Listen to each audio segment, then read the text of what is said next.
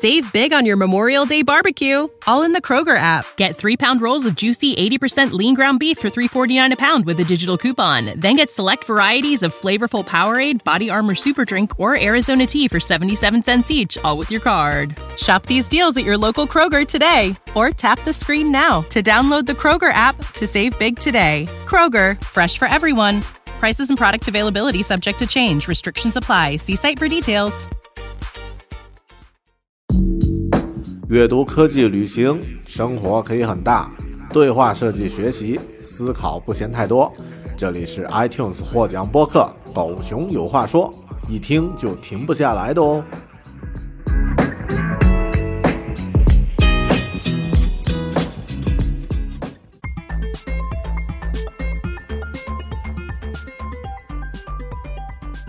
Hello，您好，您正在收听的是《狗熊有话说》Bear Talk，一个关于设计、科技、阅读与个人成长主题的中英双语播客。我是大狗熊 Bear，一位生活在新西兰的用户体验设计师。这期节目呢，使用英文为默认语言。如果您感兴趣的话，请继续往下收听。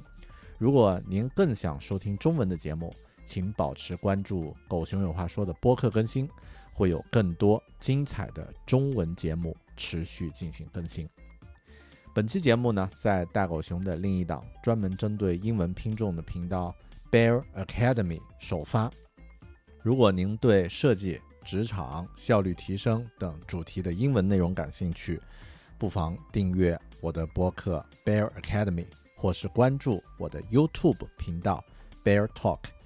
播客呢，可以在苹果的 Podcasts 或是 Spotify 搜索订阅；视频呢，可以在 YouTube 搜索 Bear Talk 或者是 Bear Academy 就可以订阅了。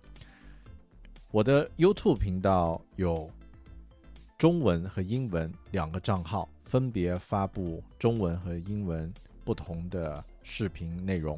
如果您感兴趣的话，不妨两个账号同时关注。感谢您的收听，请继续。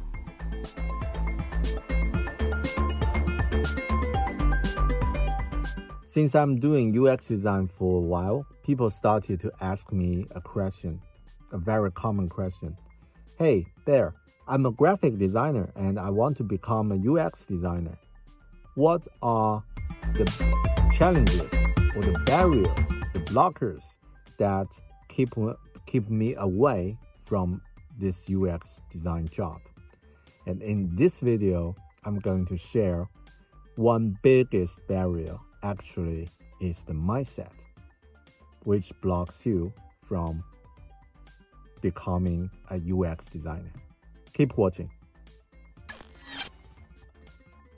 Welcome to my channel. I'm Bear, a UX designer who lives and works in Auckland, New Zealand. I think a lot of people who worked in the traditional design industry probably very familiar with this process. You, as a graphic designer, uh, get briefed about some design task, and then you started to work on it, fully focus on it, and carefully iterated some different drafts, and then waiting for the right moment to present to the creative director, who actually is the emperor of your office, of your company. And he or she just say, yeah, it works, or no, it doesn't work. And then it could made your day or just ruin, ruined your day. So this is a really typical process if you work in the traditional design industry. This guy, the director, the creative director, or the art director, he or she has the power to say no or to to approve a project. So if you are familiar with this process, it's actually could be a fixed mindset for you that if you're working, uh, if you get used to this workflow, you're looking for someone can really make the decision of things, how things work. And most of the time is based on his or her personal experience. That's is already better. The worst scenario is based on his or her personal opinions. I think it's actually a typical fixed mindset. Um, what I mean fixed is the understanding of people's understanding about the project seems fixed. The opportunity of grow, if you can grow as a as a designer in the team, is fixed. The outcome seems also fixed. The resource seems fixed. So seems everything is fixed. Even the opportunity to present your work is fixed. You only got one shot or two shots to present your work. So that's why I'm thinking it is a fixed mindset. So it more feels like if you're working in that scenario, it's like playing poker game. You got assigned 10 cards and then uh, you need to utilize those cards for the best game you can play. So it's just by organizing your resource and take the best opportunity to to to take the shot. So this mindset I, I'm calling it the fixed mindset for UX design, for designer. But the UX design process is not like that it's not a poker game. If you want to make a game, take a game for example. I would like to call it like a SLG game, um, a strategy game, more like Age of Empires or StarCraft or other typical games.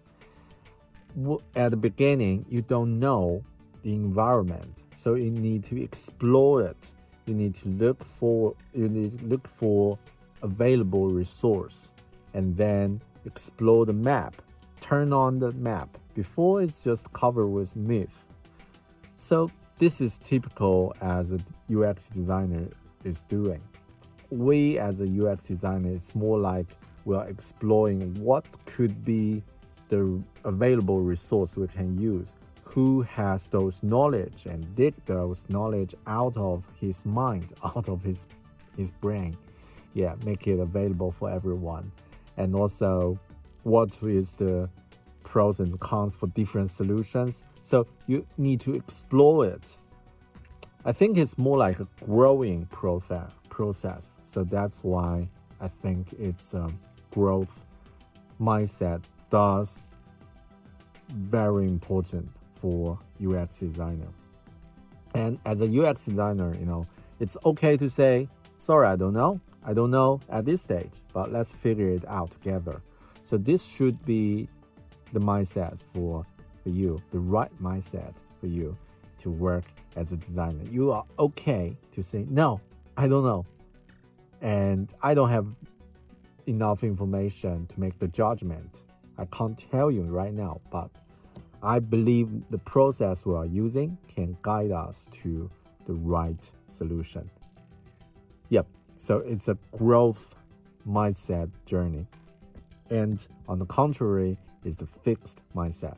So if you have those, if you have this growth mindset, mindset, I think you have the quality to become a UX designer. But if you get used to those traditional design process, you're dictated by someone and you your value or your outcome is is decided by other people, by, by someone's opinion.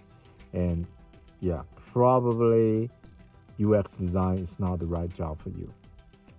And if you're more interested in growth mindset, fixed mindset, I think uh, you can read the book Mindset by Dr. Carol, Carol Dweck. She uh, briefed these two concepts in details, and uh, it's definitely can help you to make the right decision and to know what is the uh, the right process to grow, to grow, right?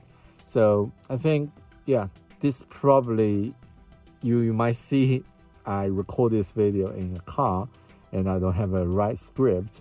So sorry about the quality, but if you feel the things I mentioned in this video is helpful for you, please hit the like button or subscribe this video. And I'm trying to make a better video in the next time. I guarantee not sitting in the car. Right, thanks for watching and hope you like it. If you do, please keep subscribe, uh, keep uh, subscribe my channel, and I will see you in the next video. Bye.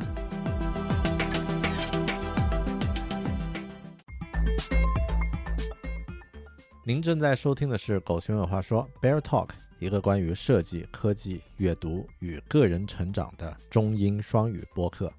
您的推荐与分享是我继续制作节目的最佳动力。请您在收听节目的平台呢，通过评论留下您的观点，或者是给节目点赞。如果碰到您喜欢的某期节目，请在自己熟悉的社交网络发布分享，或者是向朋友推荐。我的网站呢是 beartalking 点 com。这期播客的所有详细信息呢，可以在 voice 点 beartalking 点 com 进行查询。也希望您能订阅我的 YouTube 频道，或者是微信公众号，搜索“狗熊有话说”五个汉字，“狗熊有话说”即可以找到。谢谢。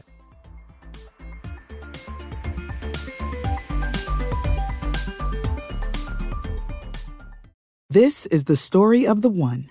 As head of maintenance at a concert hall, he knows the show must always go on. That's why he works behind the scenes, ensuring every light is working, the HVAC is humming, and his facility shines. With Grainger's supplies and solutions for every challenge he faces, plus 24 7 customer support, his venue never misses a beat. Call quickgrainger.com or just stop by. Granger, for the ones who get it done.